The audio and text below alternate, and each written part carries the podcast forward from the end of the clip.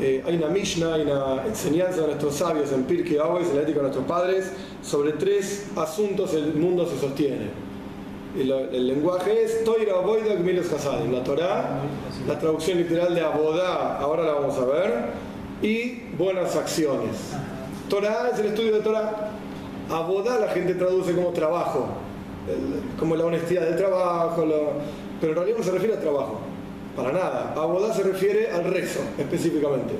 Abodá era todo lo que ocurría en el templo, con los Kohanim, los Leviim y los sacrificios y idas y vueltas y limpiezas, etc. Eso es Abodá.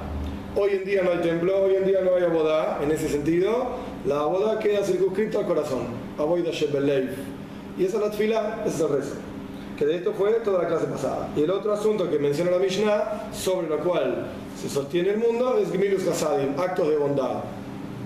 Que en estos incluyen un asunto, una gama muy amplia de cuestiones.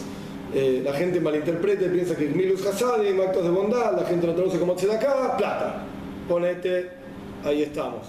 Es verdad, es una mitzvah muy importante, inclusive en el Talmud Yerushalmi se lo conoce como la mitzvah, La mitzvah. Pero, pero hay que entender que Gmilus Hasadim incluye una amplia gama de cosas. Visitar enfermos es Gmilus Hasadim, enterrar muertos es Gmilus Hasadim, visitar dolientes es Gmilus Hasadim, ayudar en otros sentidos también es Gmilus Hasadim, dar un consejo, está todo incluido dentro de la misma cuestión. Estos son los tres pilares sobre los que se sostiene el mundo. En la clase pasada hablamos de la tefilá, que la tefilá es, el, es, es iskashus, es conexión con Dios, es encontrarse a sí mismo, es un momento para meditar. Mi idea hoy era hablar un poquito de la Torá. ¿Qué significa la Torá? ¿Qué es la Torá? un poco en términos del mapa, de entender cómo está organizado, pero principalmente de entender qué es. Porque vos podés agarrar un mapa y leer el mapa de Argentina, bueno, la provincia de acá, el norte, el sur, este, el otro, pero para entender qué es realmente, y tenés que conocer un argentino, y tenés que estar adentro del país y ver cómo vive la gente. Si no, no, no conoces Argentina, no sabés lo que es, hasta que no estás realmente ahí. Y lo mismo ocurre con la Torá. Está muy bien, podemos hablar de la arquitectura de la Torá, cómo está organizada la Torá, perfecto. Pero entender qué es la Torá no alcanza con la arquitectura, es un detalle, es la punta de un iceberg nada No más. alcanza con el chat. No, no, ahora vamos a explicar.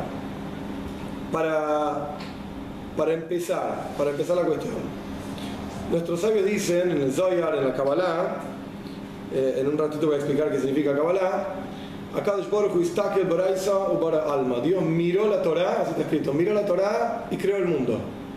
¿Qué significa que miró la Torah y creó el mundo?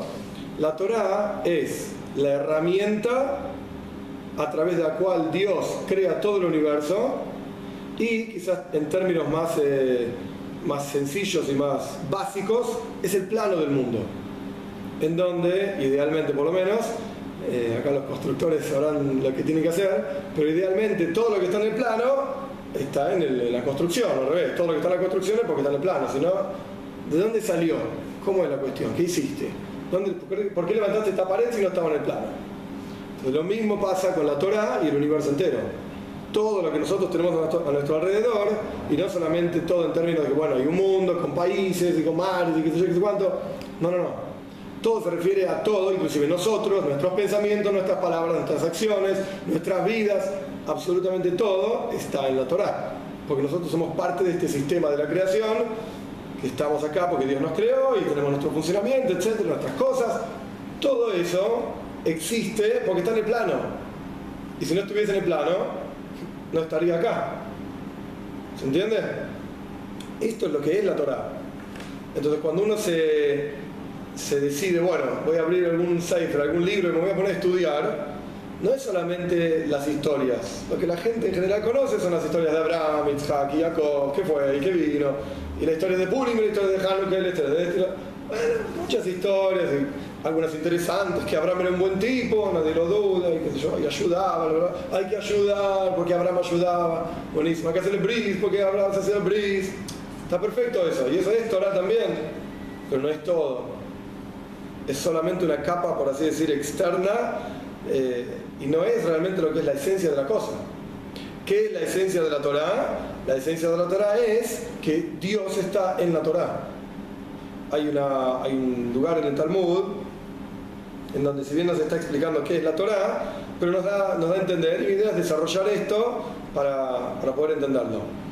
El Talmud dice que la palabra anoiji, anoiji es yo en hebreo, es la primera palabra de los diez mandamientos, en realidad no es una palabra en hebreo. No, hoy en día si abrís un diccionario y buscas anoiji te va a decir yo, ani, lo mismo que yo. Pero en la teoría no es una palabra, no existe. ¿Qué significa anoiji? Anoiji son cuatro palabras en arameo. Ana, nafshik, sabis y avis. Yo, dice Dios, yo a mí mismo me, escribí, me inscribí en la Torah. Vos me querés encontrar a mí, anda a estudiar Torah. Vos podés rezar y podés encontrarte a vos mismo, podés vincularte con Dios, pero la forma de revelar ese vínculo es Torah. Tengo que estudiar Torah. Ay, me vas a decir, yo abro las historias y me pongo a leer de Abraham, la verdad que Dios no, no me vinculo con Dios, bueno, porque hay muchas facetas en la Torah y muchas formas de estudiar la Torah. A saber, en general, que esto es lo que vos mencionabas antes, se dividen en cuatro, en cuatro asuntos. Lo que se llama el pshat, pshat significa el significado simple de las cosas, cuando dice que Dios habló como Moshe, es porque Dios habló como Moshe, ¿cómo, cuándo y qué sé yo? Pero Dios habló como Moshe, este es el pshat. Remes significan indicaciones, eh, lecturas detrás de las palabras, entre las letras, ideas que no están escritas claramente, pero se indica a esas ideas. Por ejemplo, sumatoria de letras. Si vos sumás las letras de la palabra ta ta ta, te da toda otra cosa. No está escrito eso. Es un remes, es una indicación. Si vos profundizás lo vas a encontrar y lo vas a ver. Eso es remes. Después está drush. Drush significan todas las alegorías, los, los ejemplos, el background de las historias, que también están basadas en cambios pequeños en letras, en palabras, en expresiones, a veces una palabra dada vuelta con otra, etc. Va enseñándote qué es lo que realmente estaba pasando. Para dar un ejemplo de, la parasha pasada, se encuentran Jacob y Isaac, dos hermanos que hace muchos años que no se veían, más de 20 años. Eh, Isaac lo odiaba a Jacob, estaba la duda de si lo seguía odiando o no. Odiar significa matarlo, así de sencillo. Entonces se encuentran, Jacob hizo toda una serie de, artimañas para, tratar de ver qué pasaba del otro lado, le mandó regalos, organizó su campamento, rezó, qué sé yo. Se encuentran, cuando se encuentran se abrazan. Y la Torah dice que Isaac va y así está escrito, lo besó a Jacob. Lo besó y después se va y lloraron juntos. ¡Ay, qué emocionante! Se encontraron los hermanos. Lo besó y lloraron. Pero si vos te fijas en la Torah, en la Torah propiamente dicha, en el texto, en el, rollo, la palabra Baishakeyu está escrito con un puntito, como si fuese un puntito de tinta, un puntito arriba de cada letra. Y esto no es algo común en la Torah, aparece cuatro o cinco veces, pero no es que todas las palabras están escritas con puntitos arriba. No, las palabras están escritas normal. A veces aparecen letras grandes, a veces letras chicas. Baishakeyu está con un puntito en cada, en cada letra. Esto ya lo miras y te dice, no, ¿qué pasa acá? Algo está pasando. La Torah escrita no te dice más nada. Ya está, hay puntito. Porque así recibimos la tradición que se debe escribir esta palabra con puntitos. Viene el Midrash, que este es el Drush que yo estoy explicando, y dice, no, ¿cuál es la historia con los puntitos? Entonces hay dos versiones. Versión número uno, en realidad, cuando la palabra tiene puntitos, es porque es como si estuviese borrada. No está. Isaac no le dio un beso a Jacob. Isaac le mordió la oreja a Jacob. Le pegó un mordiscón. Entonces dice Baishakeyu, dice que le dio una Neshika, un beso. En realidad los puntitos demuestran que no le dio ningún beso. Lo mordió como diciéndole, ojito, porque pasaron 20 años, pero yo no me olvidé de nada. Y la verdad que todo bien acá frente a tu esposa, mis esposas, los nenes, acá no pasa nada, pero mm, no, no te quiero nada. Acá no voy a hacer nada, pero no te quiero nada. Eso es una versión. Y la otra versión es que sí, que lo besó realmente con todo su corazón, con todo su alma. Ay, entonces, ¿por qué están los puntitos? Porque en realidad Eisab lo odiaba a Jacob. Y la regla es que Eisab lo odia a Jacob y eternamente lo va a odiar a Jacob. Pero en ese momento, ah, tuvo un momento de inspiración, y lo vio a su hermano, le vio las, las esposas, los nenes, se emocionó y le dio un beso. Pero después, no me venga con, con historias, yo te odio. Por eso está la palabra con puntitos. Pero de vuelta, si vos solamente lees el texto, Es una palabra con puntitos, En no, el, en no el te dice texto, nada. en el texto después de eso continúan situaciones de odio entre Esaú y Jacob. No, ahí Isaac le propone a Jacob, déjame acompañarte. Y Jacob le dice, no, deja, todo bien, viste, como quien quiere zafar de la cosa. No te preocupes, estamos bien. Y le dice, mirá, yo tengo muchos chicos chiquitos y caminan lento. Isaac andaba con 400 hombres a caballo. Mi nene camina lento, vos deja, andá, yo después te alcanzo. Como diciéndole, andá, yo después voy, no, nunca más. Entonces Isaac le dice, bueno, entonces déjame darte algunos hombres míos que te ayuden, te protejan el camino. No, por favor, no es necesario, nos queremos tanto. ¿Por qué me vas a hacer semejante favor? Pero de vuelta, como diciendo, no quiero saber nada con vos, no necesito nada de vos, está todo bien, quédate con lo tuyo, yo me quedo con lo mío, no te preocupes. Eso es lo que sigue. Y después se separan y van, chao, chao, hasta luego. Y no se vuelven a ver. Se vuelven a ver cuando entierran a Isaac, pero en la práctica no, no aparecen relatos de qué pasó cuando se volvieron a ver. Ah, Decime, tuya, las mitzvot surgen del chat, del midrash o del- No, ahora explico, ahora explico. Vale la pregunta, pero ahora explico. Esto entonces yo expliqué Pshat, sentido literal, remes, indicaciones, drush y, so- y, y el último es el sol. El sol son los secretos, sol quiere decir secretos, razin, razin de razin, secretos de secretos de secretos de la Torah. En general se refiere a, la- a los, a los aspectos esotéricos de la Torah. Kabbalah, mística. La palabra Kabbalah lo que significa es tradición, recibimos algo, que lo que recibimos, la tradición de cómo Dios creó el universo, cuáles son los niveles que hay entre Dios y el universo, cuál es la relación de Dios con el universo. Bueno, esto es Kabbalah. Estas son las diferentes porciones a través de las cuales la persona estudia la Torah y debería poder encontrar a Dios a través del estudio de la Torah. Al respecto de, de esta pregunta sobre las mitzvot, la idea es que en realidad, y lo que pasa es que es complejo de comprender y me costaría encontrar un ejemplo, pero en realidad todos los aspectos del universo, todos, sin duda, tienen dos partes. Una parte que se llama Nigle, revelada, la vemos, la concreta, o inclusive estudias la Torah, y es la parte revelada. Inclusive estudias el Pshat, en sentido literal, y dice eso, estudias los Ram- Ramazim, hay libros de Ramazim, de indicaciones, libros de Midrashim, libros de Kabbalah, está todo, está todo claro. Y después tenés lo que se llama el Nistar, lo oculto, que inclusive esto se ve en el ser humano. Vos tenés la cara de la persona, con la cual se comunica y nada, el cuerpo, y después tenés el, la neyome de la persona. E inclusive uno puede estar sonriendo, poniendo cara, y lo está odiando al otro. Por, e- por eso, tenés el Nigle Ben Nistar, tenés la parte revelada y la parte oculta. Con las mitzvot pasa lo mismo. Con todos los aspectos, con un pedazo de papel Pero pasa hay- lo mismo. Pero, pero las mitzvot en general responden al chat. a- Es todo un conjunto, no se puede separar una cosa de la otra. Toma una, qué sé yo, no sé. Una media rara, a ver.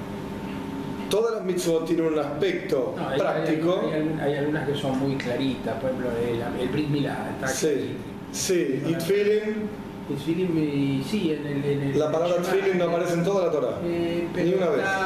no, no la palabra, pero sí la acción. Las atarás como una señal en tu brazo. En el Shema- está, está la acción. No dice ni qué atar, ni cómo atar, ni... Por supuesto, después. Inclusive dicen tu mano, y va en el brazo, no va en la mano, dice entre tus ojos y no va acá los tefilin van arriba. Bueno, son las diversas interpretaciones. No, es alhaja de Moshe Sinai. Son leyes que le fueron dichas a Moshe en el monte Sinai, azoy, así son. Y nadie las discute.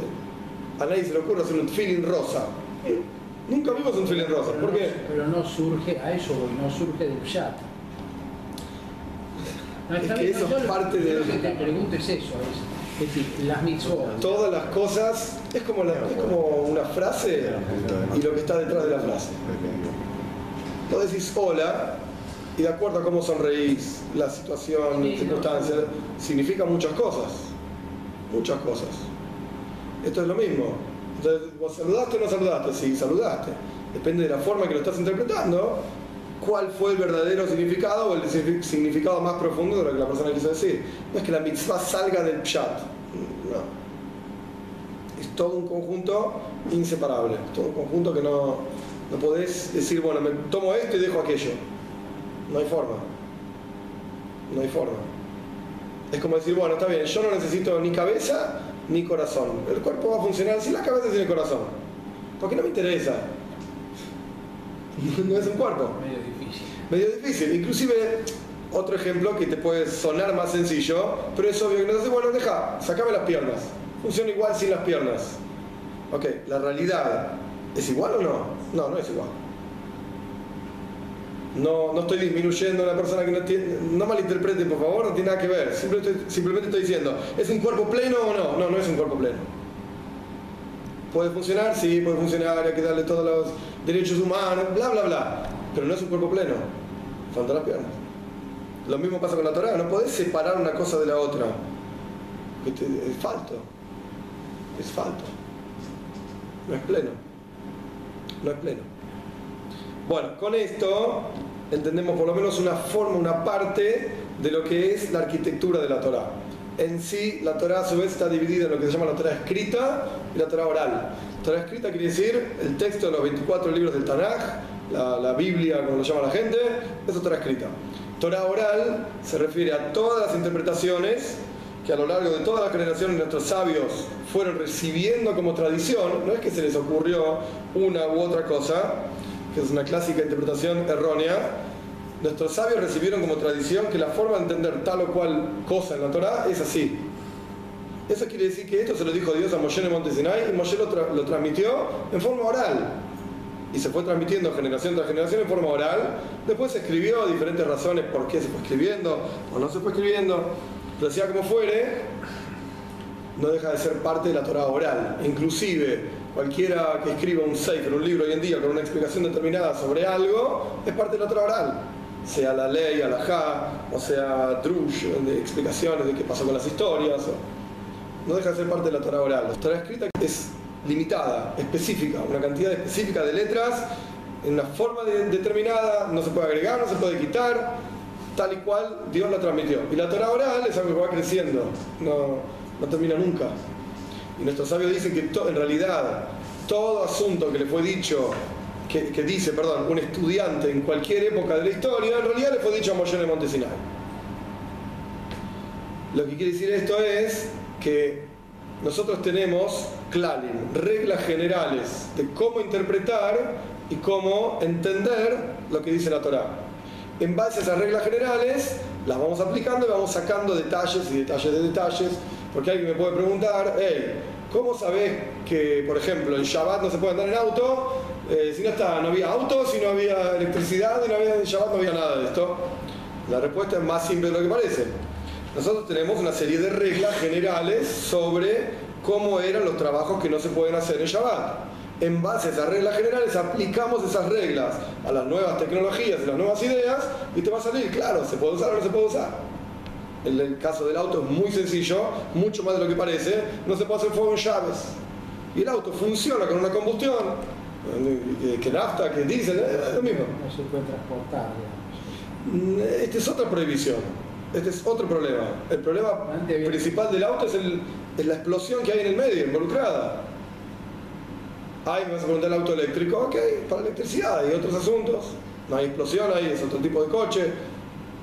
¿no? Pero cada, cada cuestión que va surgiendo, desde las más sencillas a las más complejas, tiene su explicación. ¿En bicicleta se puede usar? Bicicleta no se puede usar en llaves, pero por decreto rabínico. No. En la no. En la Torah hay dos tipos, en general, dos tipos de preceptos, mitzvot.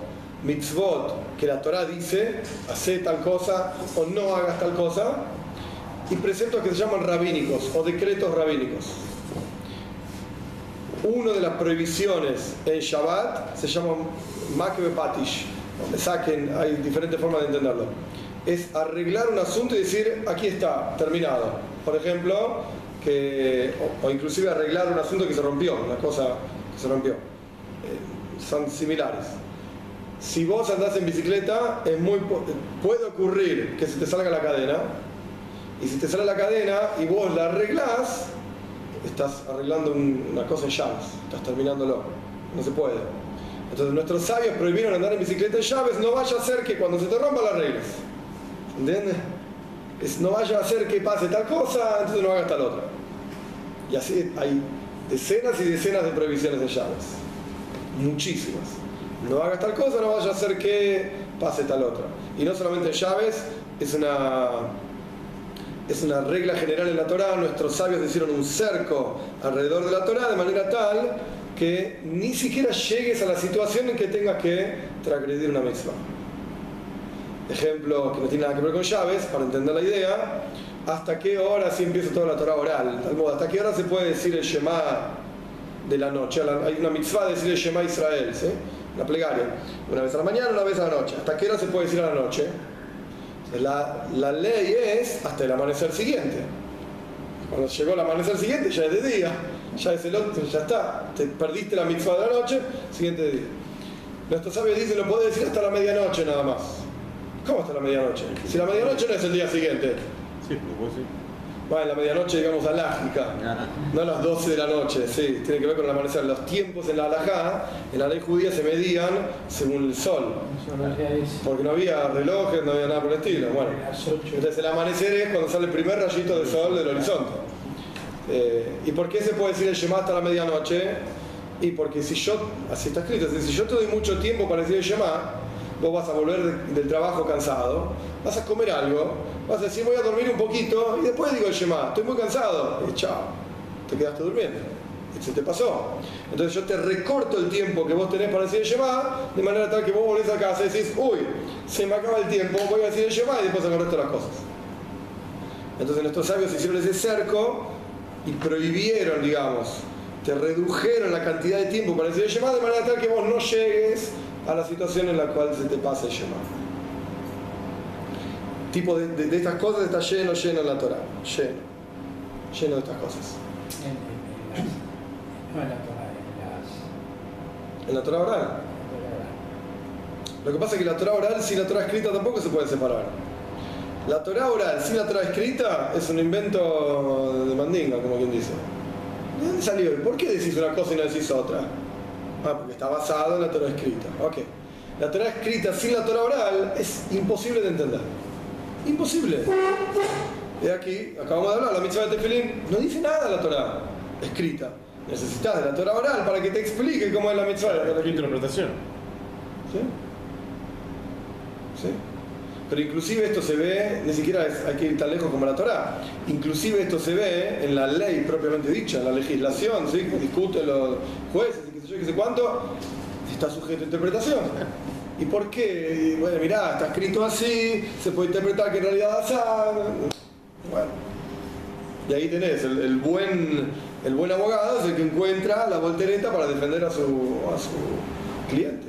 Dice, no, pero la ley dice, sí, sí, está bien, la ley, pero si vos te fijas el texto, no te permiten encontrar la voltereta. no digo la voltereta en forma negativa, lo digo, mirá, está escrito tal cosa, esto da lugar a tal otro. No, bueno, pero toda la, la restricción y el cerco que se formó es tan estricto que a veces, y es mi opinión personal, no te permite llegar a la esencia. Eso es, ok, está bien, vale. Como te terminan Y en acá alguna está- medida alejando.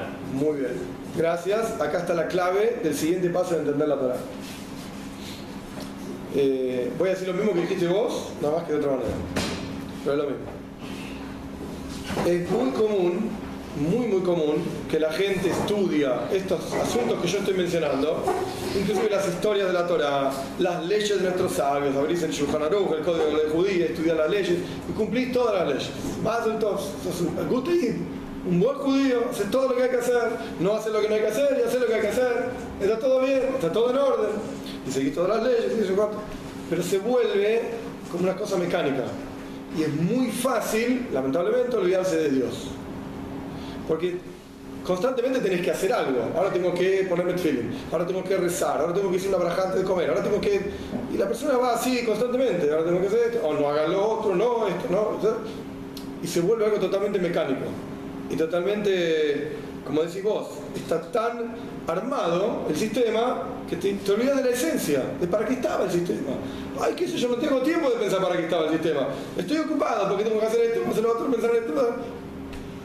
El- dijiste una gran verdad. ¿eh? Es muy común, es muy común. Acá es donde entra, sí, obvio, donde más se ve todavía. Donde más, Claro que sí. más se ve, más se ve. Claro que sí. Acá es donde entra lo que se llama la neshome de la neshome, el alma del alma, la esencia que vos lo llamás, de lo que es la Torá, que es Dios. todo, todo asunto que uno cumple, toda mitzvah que uno hace, toda historia que uno estudia en la Torah, de la más interesante a la más pava que puedes estudiar, vos tenés que encontrar a Dios en eso. Porque si vos no lo encontrás a Dios en eso, no entendiste. No entendiste.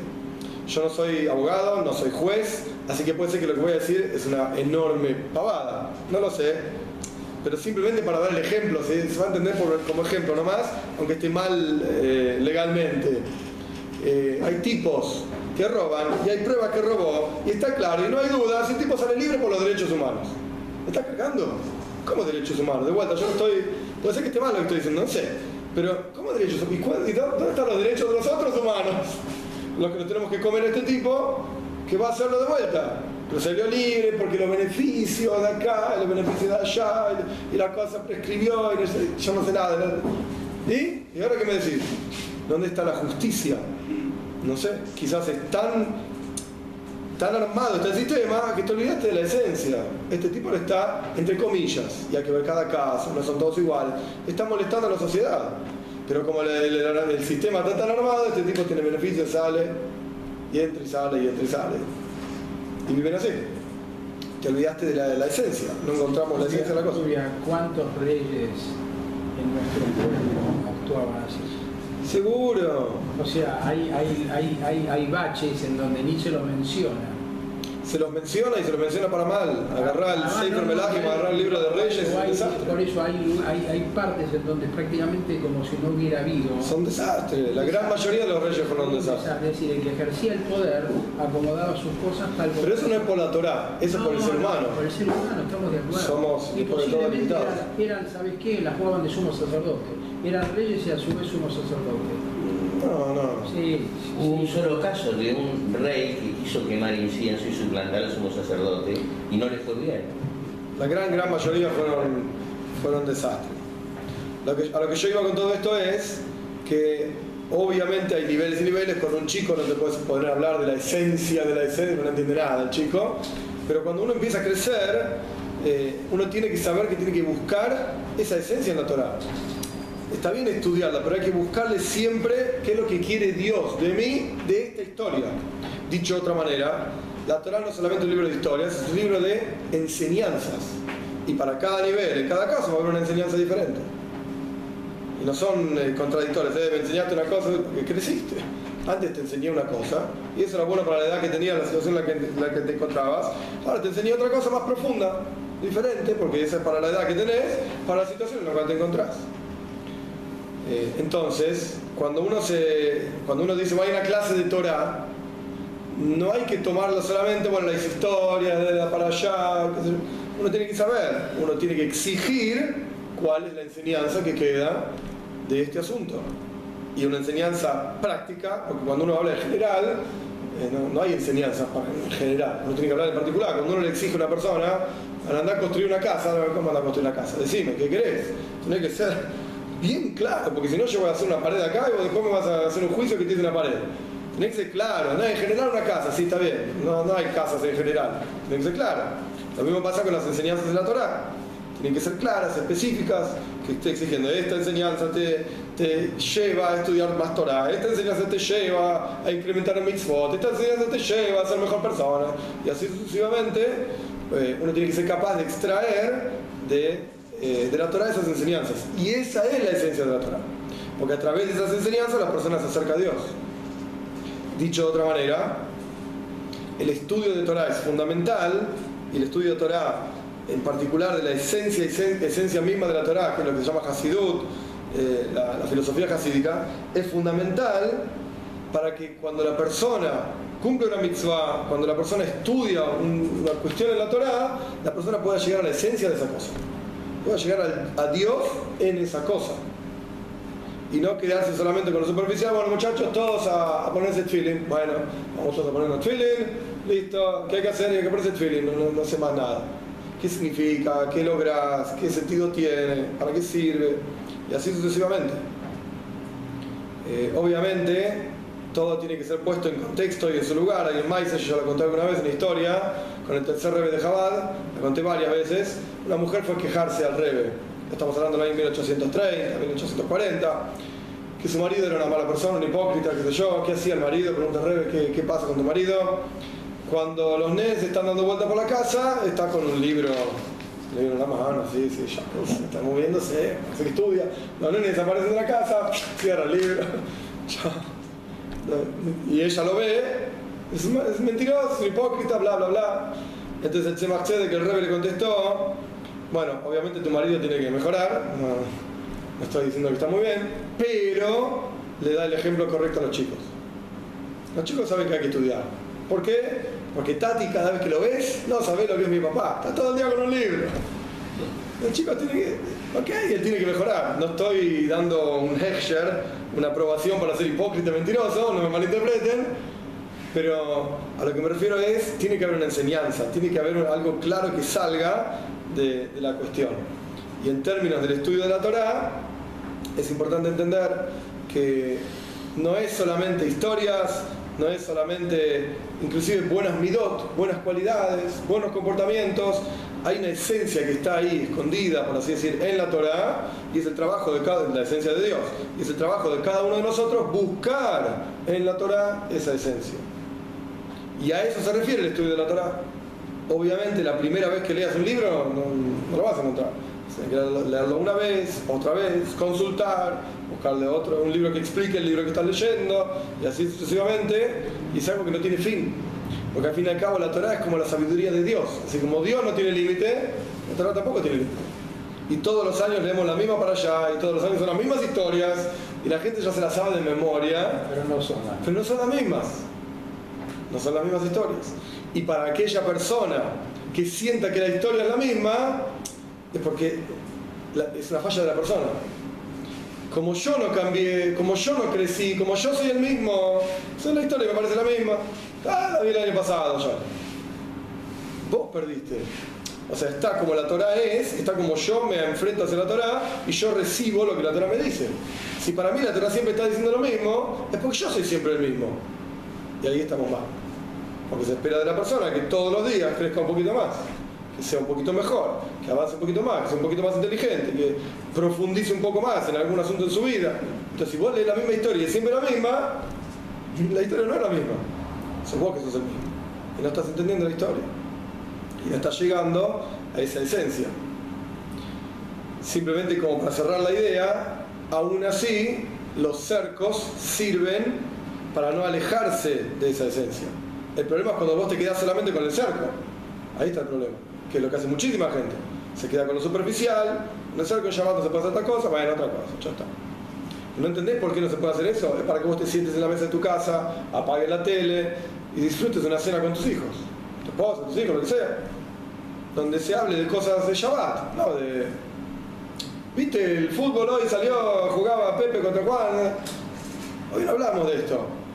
Eh, pero dale, ¿dónde está escrito que en Shabbat no se habla de esto? Bueno, nuestros sabios lo aprenden de un versículo, verdad, verdad, no se habla de cosas mundanas en Shabbat. No me más.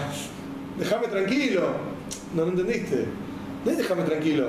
Es gracias que me pusiste el enfoque apropiado para que yo pueda encontrar realmente el espíritu de Shabbat.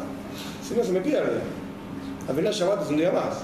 Ok, hoy no trabajo, no voy al trabajo. Es un día más. Es como, es un ejemplo conocido también, es como los arbolitos cuando empiezan a crecer torcidos, les pones un- una guía y el arbolito crece derecho y salen buenas frutas y qué sé yo, qué sé cuánto. Lo mismo ocurre con los cercos de la Torah, con las mitzvot en general. En Shabbat se ve porque hay montones de prohibiciones, pero en general pasa con todas las cosas en, en la Torah.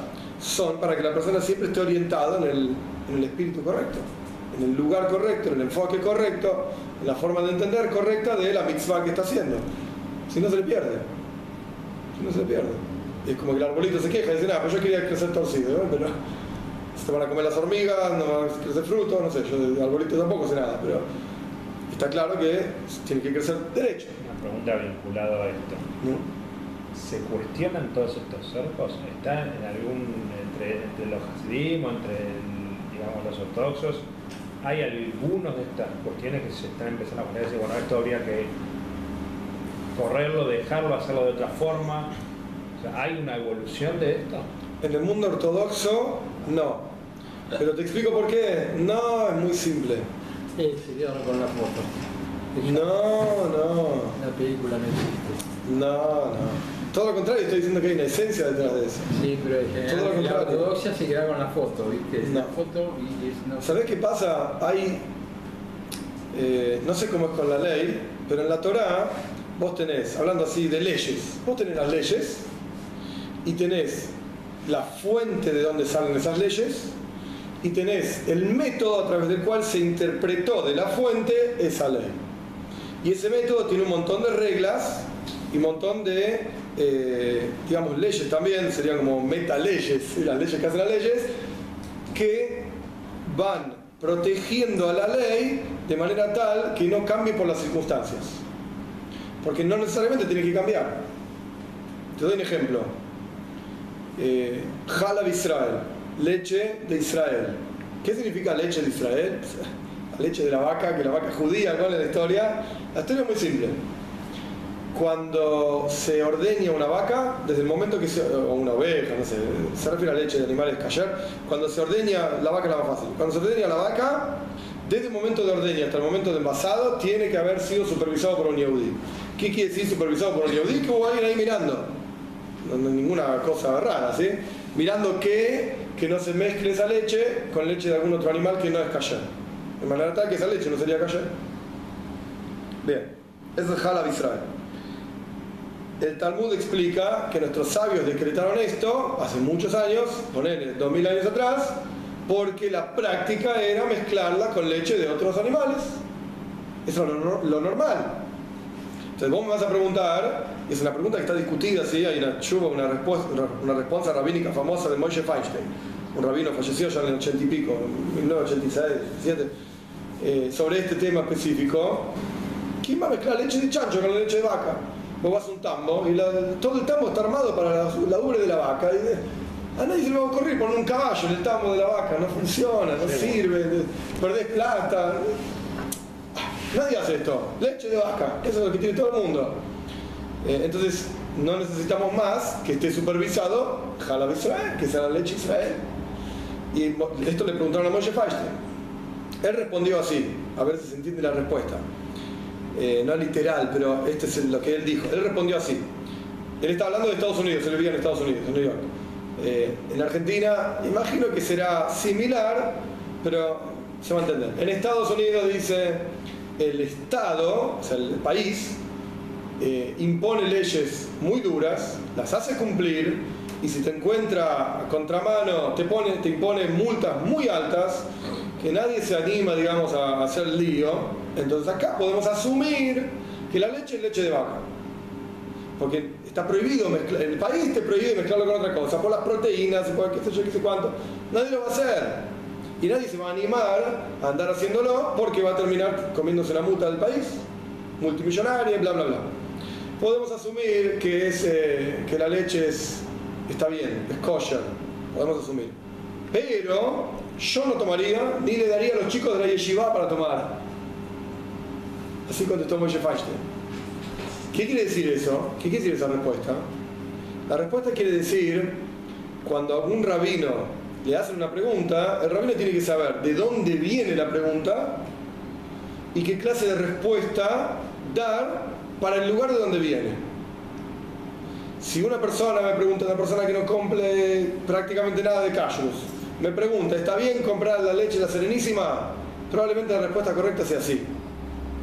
Porque está bien, no te preocupes. Para una persona que come kosher y cumple, qué sé yo, ¿está bien comprar leche serenísima? No. ¡Ey! Al que pasó recién en la fila, yo lo escuché, le dijiste que sí, me dijiste que no. Bueno, porque la pregunta viene de otro lado. Es, otro, es otra forma, otro nivel. Se espera de vos otra cosa. Y lo mismo, esto no, es una cosa rara, ¿sí? Lo mismo pasa, lo cumplan o no, no importa, pero de una persona pública, por ejemplo un político, se espera un determinado comportamiento. Porque el tipo público lo que dice, o la tipa, no importa, lo que dice se lo escucha todo el mundo, lo sabe todo el mundo, lo ve todo el mundo, comportarte de una manera, llamémoslo, ¿qué quiere decir? No importa, moral, ética, porque todo el mundo te está mirando. Se exige por la posición de esa persona un comportamiento determinado. Ahora un muchacho que anda acá a la vuelta, ¿eh? ¿qué le importa? Anda en cuero a la vuelta. Ahora no vas a ver ningún político dando vueltas en cuero. ¿Y por qué no? Y porque no, no digo en la playa, en la calle. No. no corresponde para la posición de la persona. Aunque no tenga nada de malo. Lo mismo pasa en muchísimas alajot de la Torah, muchísimas leyes. Entonces, al respecto de esta cuestión de Halab Israel, de la leche judía, está escrito y es parte de estas metaleyes que una ley que impuso un juzgado solamente puede ser revocada por un juzgado mayor o más importante. No puede ser, O sea, imposible. no puede ser, por ahora sí, no puede ser revocada por un juzgado menor. ¿Qué pasa con los tambos este, ortodoxos? Este, Pero, pero escucha, no, es muy sencillo. Si la Corte Suprema de Justicia, de, ¿cómo se llama? de la Nación, dice, este tipo es culpable y tiene que pagar mil pesos, No, pero- no puede venir la Corte, a ver, alguna chica, ¿cómo se llaman? No sé. La provincia. La Corte de la provincia y decir, "Nah, que no pague. Más casi en este país puede hacer eso. Bueno, no me hago cargo. ¿Qué pasa, ¿Qué pasa en, los tambos, en los tambos ortodoxos, en los tambos de, de, de, de kibutzim ortodoxos? Sí. Eh, ¿Ordeñan las vacas en Shabbat? ¿Cómo Sí, cosa? hay una ley que es la ley ¿Ya- bíblica. O sea, No, hay una ley bíblica que se llama Tzar Bale Haim. Está prohibido por la Torah causarle sufrimiento a los animales. Entonces, La vaca, una vaca lechera particularmente, Sí, no, no, está bien. si, Si si no la ordeñás, si no se puede enfermar, ¿Lo hace, sufre. ¿Lo hace Yodim o lo hace un Goim? O sea, la, la activa el GOI una máquina. Pero el problema, pero- con el, el problema con el, el problema con el GOI es que deja de ser Jalab Israel, tenés que Ah. cayerizar las cosas. Es, es un lío terrible. Es un lío terrible. ¿Cómo, cómo Se se, puede ordeñar a mano. se puede? Se tira al piso la leche, no se puede utilizar esa leche. Ah, no se puede utilizar. No. No porque ahí estás ordeñando para ganar plata o para tener un beneficio, para tomarte la leche. Eso no se puede. Vos se puede donar. No. No, porque la, la donación al fin y al cabo es un beneficio. Tanto para vos como para el otro. No, no, no se puede. No se puede. Estaba en el fondo, por eso. No, no, no, no, no. Así que, no, como para ir cerrando la, la idea, es fundamental. Bueno, esto, de, esto es la cuestión con la- las- los cercos, para cerrar la idea esto de los cercos. Es fundamental entender, hay leyes y hay leyes que son dependientes directamente de una situación, terminar la situación, se acabó la ley. Y hay leyes que no son dependientes de la situación, que el juzgado las decretó, y una vez que las decretó ese juzgado, a menos que venga un juzgado mayor para revocarlas, no se puede revocar. No hay tutía. Ahora, de vuelta, para cada ley tenés que encontrarle por qué fue dicha, para qué fue dicha y qué puedo obtener yo de bueno en mi vida de esa ley. ¿Qué, sale de bueno para mí? En el caso de llaves, bueno, encontrate con tu esposa y charlar. Y a veces no- ni se le ocurre, ¿sí? Ni se le ocurre. Sentate con tus hijos, conversar, qué hiciste la escuela, etcétera, etcétera. Que a veces no hay tiempo durante la semana. Y es lógico, bueno, Dios te regaló un día para que vos hagas eso. Para que vos te dediques a encontrar quiénes son las personas de tu familia. ¿Qué hacen? ¿Qué piensan? ¿Por qué no tenés tele? ¿Por qué no, no importa el diario? ¿No importa la computadora? No, no importa nada. Entonces, ¿qué vas a hacer? Bueno, sentate, conversar, jugar, charlar, estudiar. Estudiar cosas que en otros momentos de la semana no puedes estudiar. Este es el, el ejemplo, digamos, de llaves. Pero volviendo al, en general en la Torá, es fundamental entender el estudio y la observancia de cada mitzvah tiene que estar orientada a encontrar a Dios en esa cosa que uno está haciendo. No hacerlo mecánicamente, obviamente tiene valor, aunque no lo entienda y aunque no lo haga mecánico, pero no es lo mismo. No es lo mismo, obviamente, como no es lo mismo una persona que tiene hayus y ganas en lo que está haciendo y una persona que lo hace como si estuviese muerto. Lo hace, pero ya está cansado, hace igual. ¿Preguntas, dudas? O sea, la dicotomía entre la ritual y ser temeroso de Dios tiene que darse en conjunto. O sea, Sí, todo- A totalmente. eso voy. Vos hablas del cerco, se dice lo ritual. Pero hay mucha gente que lamentablemente atiende Se queda con lo ritual y pierde pierde la esencia. La esencia que Totalmente. es temeroso de Dios. Totalmente. Totalmente. Y la forma de no perder esa esencia es estudiando Torah. Es estudiando los asuntos, entendiéndolos, entendiendo el espíritu del asunto. Eso te permite tener ganas, tener entusiasmo en lo que estás haciendo. Si no, no lo vas a tener. Y el problema de no tener entusiasmo es cuánto va a durar eso. ¿Cuánto tiempo podés exigirle a un tipo que haga algo que no tiene ganas de hacer? Lo va a hacer una vez, dos veces, tres, cuatro, se va a hacer, chao. Me cansé. Es lógico. Es lógico. Y más aún cuando uno llega al estudio de Hasid, de la, parte más profunda de la Torah, pasa a tener otra dimensión, otro, otro sentimiento, otra idea. Es como un tipo que le pones, es un ejemplo que ya mencioné también alguna vez. Le decís, bueno, vos pones ladrillos acá, poné, y empezás a poner, el tipo pone una fila, dos filas, está re podrido ya de poner ladrillos. ¿Y qué estoy haciendo? Vos ponés ladrillos. Pone, la verdad que no tiene jaime, tiene ganas. Sí, Pero si vos le decís, estás construyendo el palacio del rey, y esta es la pared del pasillo a través del cual el rey va a pasar todos los días, el tipo lo va a. Pero es válido ¿Eh? Generar, un objetivo. Claro, Pero y eso le va a dar entusiasmo lo que está haciendo. El rey va a pasar por mi pared y se va a sentar en la silla que yo hice. Pero el, el- el tema de los ladrillos tiene una motivación económica. Es distinto. Sí, no, ¿sabes por qué? Porque por cada mitzvah que haces, ganás una recompensa. No económica, Dios te da bendición igual. todo lo que quieras. pero- en el mundo por venir, Dios te va a pagar. Sí, no. Vos pones ladrillos, yo te voy a pagar el sueldo. No, el ejemplo que diste de pongo el ladrillo no sé por qué lo pongo. Realmente el que lo pone y no sabe por qué lo pone, lo hace por una, Por una cuestión económica. En el, en la- inmediata. llevando. eh, los, los somos maminim ble maminim, somos creyentes hijos de creyentes. No necesita ser inmediato el pago. Yo creo que hay un mundo por venir y Dios me va a pagar en el mundo por venir por poner estos ladrillos. Entonces, más aún, cuanto más ladrillos pongan, más te van a pagar. Entonces, dentro de todo, bueno, pone ladrillos. Pero que me gusta y tengo entusiasmo en poner ladrillos, no, de ninguna manera. Vos estudiás, ¿para qué sirve el ladrillo? Estás haciendo una morada para Dios, una casa para Dios, un palacio, etcétera, etcétera. Tiene otro gusto. Y ya inclusive no importa la paga.